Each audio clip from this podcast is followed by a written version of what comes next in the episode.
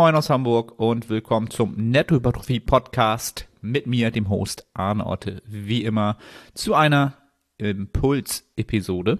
Das heißt, es gibt heute wieder etwas für die Gedankengänge. Im Englischen würde man sagen Food for Thought.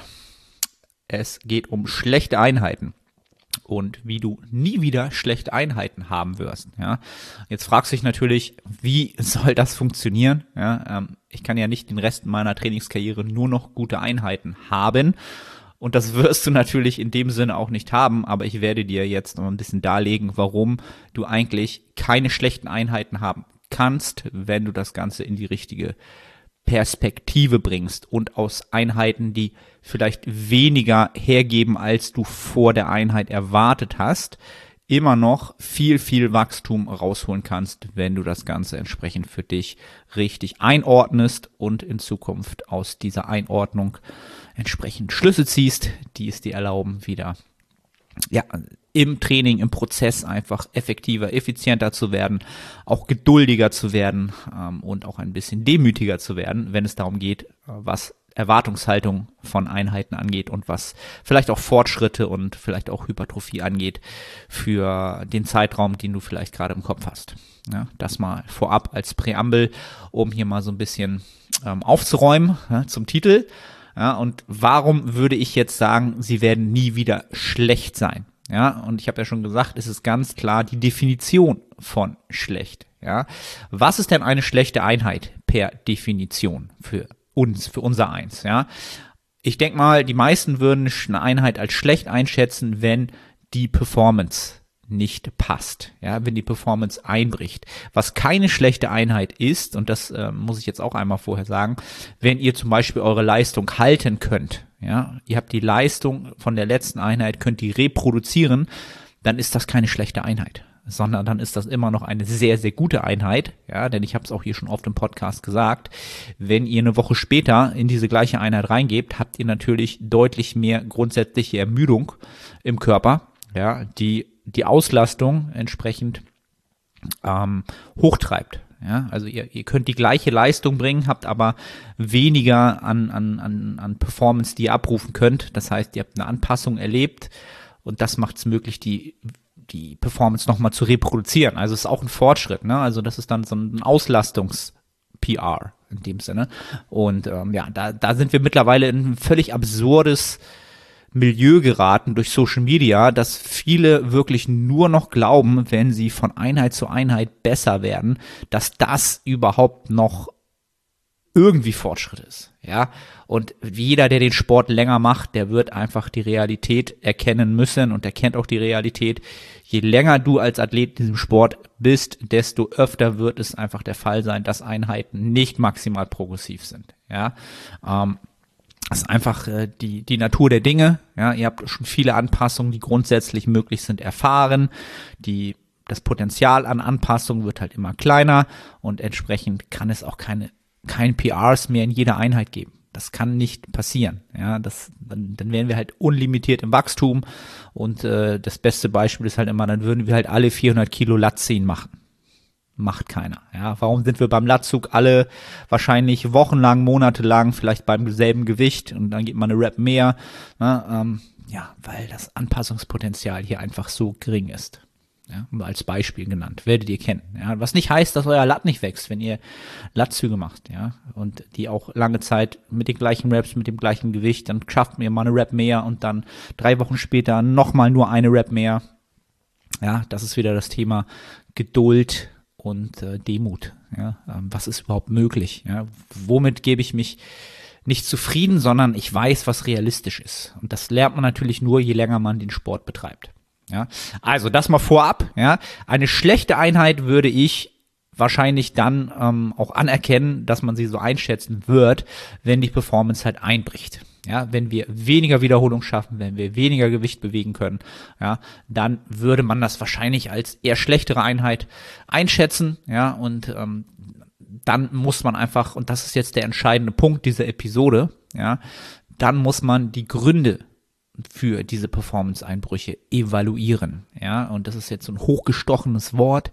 Evaluieren, ja, heißt nichts anderes als sach- und fachgerecht zu beurteilen und zu bewerten.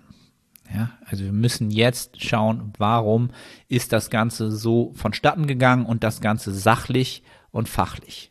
Ja, und das sollte man dann in dem Moment halt auch tun. Ja, und dann gibt es gibt es ganz, ganz, äh, ganz, ganz essentielle Fragen, ja, und auch ganz, ganz essentielle Gründe, warum diese Performance jetzt eingebrochen ist. Ne? Und welche Gründe könnte es geben? Ja, Punkt eins: es ist etwas zu wenig vorhanden.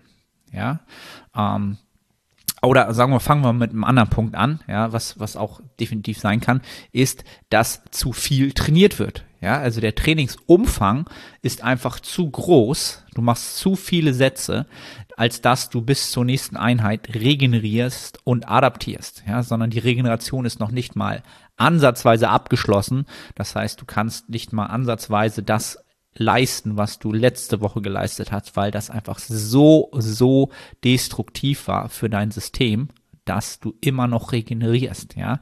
Also der erste Punkt, den viele, viele ähm, sich vor Augen rufen sollten, ist, dass eine Unterregeneration stattfindet, ja. Muskelwachstum ist der Sport der Überregeneration, ja. Und eine Unterregeneration ist immer damit einhergehend, dass wir nicht wachsen können, ja, und dass wir auch nicht besser performen können. Ganz, ganz simpel. Das eine bedingt das andere, ja. Und diese Unterregeneration entsteht im ersten Teil oder sollte immer damit gewährleistet sein, dass sie nicht gegeben ist, dass wir adäquat Trainingsumfänge wählen, die wir regenerieren können bis zur nächsten Trainingseinheit. Ganz, ganz wichtiger Punkt. Ja. Was Regeneration angeht, ist das Beste, was du für deine Regeneration machen kannst, als allererstes den Umfang deiner Arbeit adäquat einschätzen und wählen. Ja, wenn du nämlich zu viel machst, dann brauchst du mehr Regeneration. Wenn du aber erstmal gar nicht zu viel machst, sondern genügend machst, dann ist Regeneration auch gar nicht so ein Nadelöhr, wie es für viele dann am Ende ist. Ja. Dann kommen wir mal zu den Punkten, Thema Unterregeneration, zu wenig. Ganz, ganz wichtiger Punkt, reite ich immer drauf rum, ist zu wenig Schlaf. Ja, Schlaf ist einfach so unterschätzt und immer noch von vielen nicht ernst genug genommen, wenn es um das Thema Regeneration geht. Es ist einfach auch grundsätzlich liegt es für mich ganz, ganz simpel auf der Hand. Es ist ein so großer Zeitraum am Tag, ja, den wir dort haben, dass es schon so essentiell und auffällig ist, dass man sich doch um diesen Teil des Tages sehr, sehr kümmern sollte und diesen sehr, sehr stark ähm, in den Fokus stellen sollte mit den Faktoren, die man beeinflussen kann. Ja, also zu wenig Schlaf ist dann immer einer der Gründe ja, für Unterregeneration. Ja, und was zu wenig ist, kann ich dir nicht sagen. Ja, es gibt in den seltensten Fällen habe ich Athleten, die unter sieben Stunden gut performen. Ja, wenn jemand unter sieben Stunden schläft, dann müssen wir uns nicht ums Training kümmern, wir müssen uns nicht um die Ernährung kümmern, wir müssen uns um gar nichts kümmern, außer um den Schlaf. Ja, wenn wir bei sieben Komma irgendwas sind, dann wird das alles andere auch wieder relevant. Schläfst du aber nur fünf, sechs Stunden, aus meiner Erfahrung heraus, dann wunder dich nicht, dass die Performance nicht hochgeht, dass du nicht wächst, dass du nicht abnimmst, dass, dass nichts gut funktioniert. Ja, weil diese Regeneration einfach nicht bespielt wird, ja, mit Schlaf, mit Tiefschlaf, mit REM-Schlaf, mit leichtem Schlaf, diese ganzen Schlafphasen, die für den Körper wichtig sind, physiologisch, die fürs Gehirn wichtig sind, für die Psychologie und dann natürlich auch für unsere mentale Kapazität wichtig ist. Es ist auch da wieder, ne, das ist ein Rattenschwanz. Das eine ist natürlich wieder bedingt das andere. Schlafe ich zu wenig, kann ich mich im Training nicht lange konzentrieren. Einen richtig fokussierten Satz von, sagen wir mal, 45 bis 90 Sekunden, ja, wirklich voll drauf zu sein, voll konzentriert zu sein auf der Zielmuskulatur, auf der Spannung, auf der Stabilität. Das kostet so viel mentale Kapazitäten und körperliche natürlich gleichzeitig, dass wenn ich kognitiv auch nicht am Start bin, da kann ich noch so stark sein, ja, genetisch. Es wird dir nicht viel bringen, weil du einfach nicht über die Dauer des Satzes bis zum Muskelversagen, bis nah ans Muskelversagen wirklich im Zielmuskel kommst, weil du dich nicht lang genug konzentrieren kannst. Auch ein Faktor, den man sich immer vor Augen rufen muss, wenn der Schlaf mal wieder nicht im Fokus steht. Ja. Moin Moin aus Hamburg nochmals. Arne hier. Ich unterbreche kurz, um dich auf unseren Coaching-Service aufmerksam zu machen. Wenn du schon des Längeren über ein Coaching nachdenkst und deine Resultate nicht den entsprechen, was du an Zeit und Energie einsetzt, dann klick auf den Link in der Beschreibung und wir bringen deinen Fortschritt auf das nächste Level. Sichere jetzt ein kostenloses Erstgespräch. Ich freue mich von dir zu hören. Nächster Punkt. Zu viel Stress. Ja, Stress ist halt am Ende des Tages auch unfassbar unterschätzt aus meiner Sicht, wenn es darum geht, was an Wachstum und natürlich im Umkehrschluss vorher da wieder an Regeneration möglich ist. Stress wirkt sich so extrem auf den Körper negativ aus. Ich glaube, das ist nicht, noch nicht mal ansatzweise ähm, so gut erforscht, wie es vielleicht erforscht sein sollte. Ja, und ich rede hier von Stress. Stress ist auch wieder so ein ganz, ganz riesiges Thema, ja. Ähm, Stress kann alles sein. Wir haben körperlichen Stress durch Training, ja, von dem spreche ich nicht. Es ist einfach Live-Stress, Stress über den Job, Stress in Beziehung, Stress ähm, durch die Umwelt, Lautstärke, Gerüche, Abgase. Also wir haben halt so viel Stress zu moderieren und zu kompensieren, ja, dass das natürlich auch ein Faktor ist. Und warum Performance einbricht, auch ganz, ganz oft, es gibt im Leben des Athleten einen Stressfaktor, ja, der es erfordert, sich für etwas zu entscheiden. Ich habe eine Entscheidung vor der Brust, die ganz weit tragende Auswirkungen haben wird auf mein Leben. Oder ich glaube, dass das ganz, ganz, ganz, ganz weittragende Auswirkungen haben wird. das ist auch immer eine Sache der Perspektive. Aber es gibt ein Thema, was einem unfassbar auf der Seele brennt. Man muss sich für beruflich für was entscheiden, man muss sich äh, in einer Beziehung für etwas entscheiden, für Ja oder Nein und man schiebt das auf. Da baut sich aus meiner Sicht und aus meiner Erfahrung aus 15 Jahren Coaching jetzt immer das Nadelöhr auf, dass Stress sich ansammelt und zu einem Maß ansammelt, in dem es den Athleten immer wieder ausbremst, weil ja, sich das körperlich manifestiert, ja, wie auch immer, ja, Cortisol ist da einfach ein Faktor, der ganz, ganz viele Prozesse negativ beeinflusst und vor allen Dingen auch ähm, natürlich den Schlaf beeinflusst, weil man natürlich drüber nachdenken muss nachts, man kommt nicht so zur Ruhe. Es ist halt immer etwas, was wie so ein kleiner Energiesauger, ja, als wenn du halt irgendwie so eine ja, so, eine Stromquelle, jemand hat dich angezapft und zieht dir immer Fokus. Er zieht dir immer Fokus ab. Ja, das ist eine kleine Stromquelle. Und das ist halt immer so ein, so ein kleiner Faktor, dass, ah, ich bin nicht ganz on point. Ich bin nicht ganz fokussiert. Ich kann mich nicht auf, auf das fokussieren, was ich gerade machen möchte. Und das ist auch ganz oft ein Grund, dass du dich im Training nicht genug konzentrieren kannst, weil du dich nicht für Ja oder Nein entschieden hast in einer Situation oder für eine, in einer Problematik, die in deinem Leben gerade vorherrscht. Ja.